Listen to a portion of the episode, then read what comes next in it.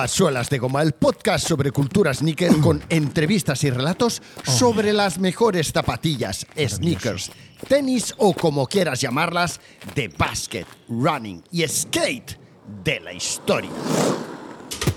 ¡Hey! Bienvenidos a un episodio más de Suelas de Goma. Hoy vamos a hacer un repaso a algunas de las zapatillas más influyentes de todos los tiempos, porque francamente me parece imposible escoger 10, 15, 20 o hasta 30. Y también me parece un poco demasiado. O sea, si son las mejores, tampoco puede ser, ser 50, ¿no? Son una o dos o tres o cinco o diez.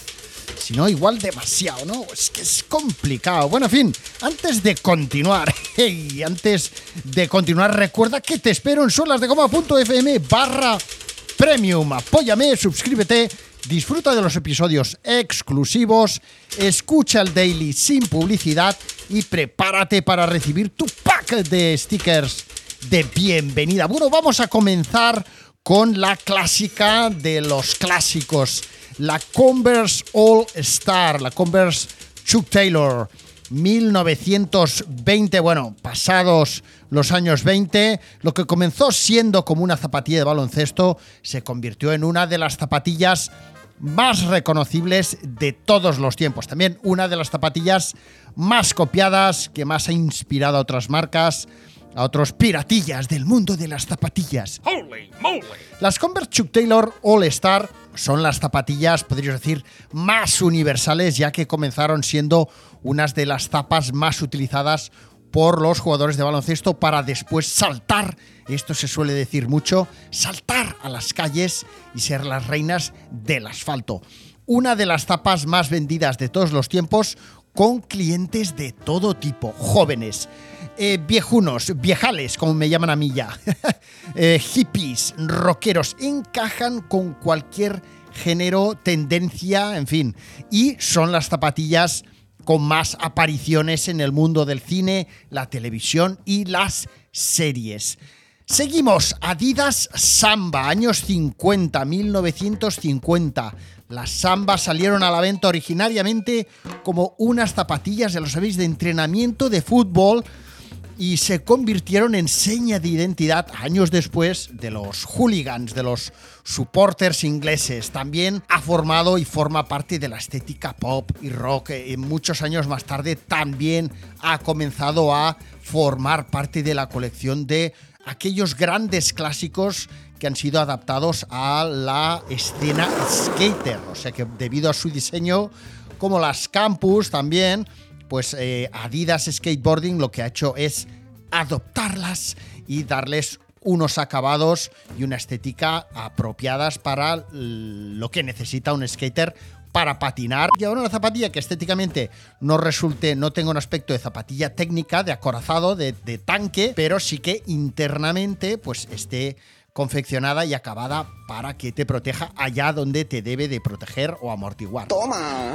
Bueno, las Adidas Samba. Las Adidas Samba son uno de los grandes iconos de Adidas y de la cultura sneaker sin tener, curiosamente, demasiada historia que contar a sus espaldas. Sin duda es una de las tapas que más ha inspirado a marcas y diseñadores a fabricar sus propios modelos de zapatillas. Seguimos con Adidas, las Adidas Superstar, 15 años después que la Samba en el 65. Por el color de la Inco. Ya sabéis, zapatillas con puntera de goma en forma de concha, reconocibles por todo el mundo, around the world. Impactó en el 65 cuando salieron por primera vez a la venta, ya tras haber sido vistas los primeros días a pies de algunos de los más importantes jugadores de la NBA de los 60.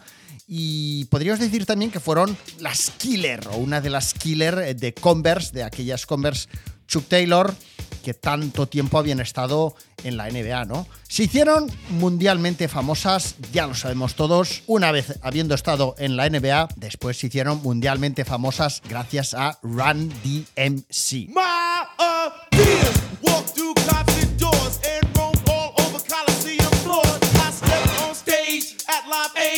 Tres años después, cuatro años después, perdón, en el 69, gran historia, la de las Onitsuka Tiger Corsair, Corsario. Si buscáramos la bomba que hizo explotar el boom del running moderno, probablemente esta sería la bomba más explosiva junto a sus herederas, las Nike Cortez, las Nike, las Nike Cortez, las Onitsuka Tiger Corsair, las diseñó el señor Onitsuka Tiger y su equipo y las mejoró Bill Bowerman, que haciendo su papel de importador, vendedor de zapatillas Onitsuka Tiger en Estados Unidos a través de aquella distribuidora que fundó Phil Knight llamada Blue Ribbon, Bill Bowerman, ya sabéis, además os lo acabo de contar hace cuatro días en un episodio anterior, como Bill Bowerman, aparte de ser entrenador de grandes atletas y de ser cofundador de Nike, pues una de las facetas que a él más le gustaba explorar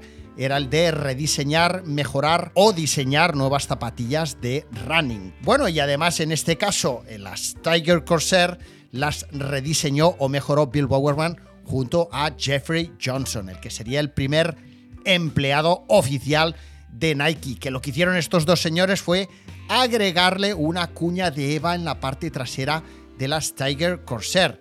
Y estas zapatillas, una vez modificadas, mejoradas, eh, como que ellos, eh, el señor eh, Phil Knight y el señor Bill Bowerman, ya iban a abrir una empresa, una marca que se iba a llamar Nike, nombre propuesto por Jeffrey Johnson, lo que hicieron es decir, pues oye, ya que estas zapatillas tan chulas, las Onitsuka Tiger Corsair, las hemos rediseñado y mejorado nosotros y son muy comerciales, vamos a quedarnos ese diseño, ese modelo, las vamos a rebautizar con el nombre de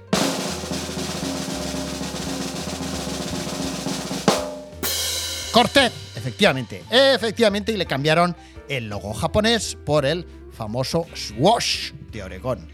Seguimos, nos vamos al 72, otra vez con Adidas.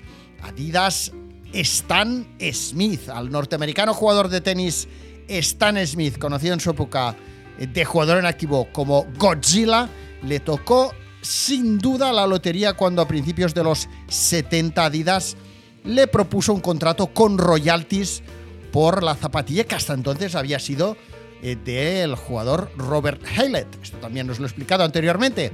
Las Robert Haylett, que también era un jugador de tenis, después ya conocidas como Adidas Stan Smith, fueron unas de las primeras zapatillas de deporte con puntera redonda. También fueron las primeras eh, zapatillas en ser confeccionadas enteramente en piel de primera calidad y en presentar, en mostrar esas tres líneas de agujeritos que al mismo tiempo que transpiraban, que, que gracioso, gracioso el verlo ahora, tantos años vista, que aquello en su momento era como un elemento, era una propiedad eh, técnica eh, importante, ¿no? Oye, le hemos añadido tres líneas de agujeritos a los lados para que ventile la zapatilla. Ya me dirás tú lo que ventila eso, ¿no? Pero bueno, en su momento, pues oye, como que eran totalmente cerradas, aquello era un avance. Y esas tres líneas de agujeritos al lado y al lado, lo que hacían, o lo que han hecho siempre, es sustituir, como os he dicho en alguna ocasión ya, esas tres bandas de Adidas cosidas, que si las coses, pues queda una zapatilla menos elegante, queda más deportiva. Y sin embargo, en el tenis, que se busca la elegancia, la pulcritud, el buen gusto, pues esa zapatilla totalmente blanca con tres líneas de agujeritos, pues era mucho más elegante que no si hubiera tenido tres bandas cosidas. Las Stan Smith son unas de las zapatillas más copiadas, fusiladas e imitadas de, de la industria del calzado deportivo de todos, de todos, de todos los tiempos habidos y por haber, y aún y así sigue vendiéndose extraordinariamente bien, espectacular. La espuma Suede, la espuma eh, la espuma Clyde también, eh, las eh, zapatillas que salieron a la venta en el 73, un año después aproximadamente que las Adidas Stan Smith de tenis. La espuma Sweat es otra de estas zapatillas que tengo en este listado que no cabe duda que no necesitan presentación. Es otra de estas zapatillas que te gusten o no, nunca van a recibir una mala crítica porque es que lo tienen todo para recibir buena nota. Fueron eh, zapatillas de baloncesto eh, con buenas prestaciones, eh, fueron y han sido y siguen siendo zapatillas de breakers, eh, crecieron junto a la cultura urbana como la zapatilla y siguen siendo un icono comercial, cómodo, estéticamente muy elegantes, muy chulas, muy modernas, muy... En fin, las puedes llevar tanto sea para vestir elegante como si quieres buscar un look un poco más rompedor, más, más actual. En fin, eh, son prácticas, estilosas, eh, maravillosas. en fin, es otra de esas zapatillas que marcaron un momento mm, y- sigue siendo una silueta con un estilo y diseño totalmente actuales y también una de esas zapatillas con punteras redondas que han servido de ejemplo para otros muchos diseñadores posteriores que han hecho, han desarrolla- desarrollado su propio modelo de zapatillas inspirándose en estas eh, míticas zapatillas de los 70.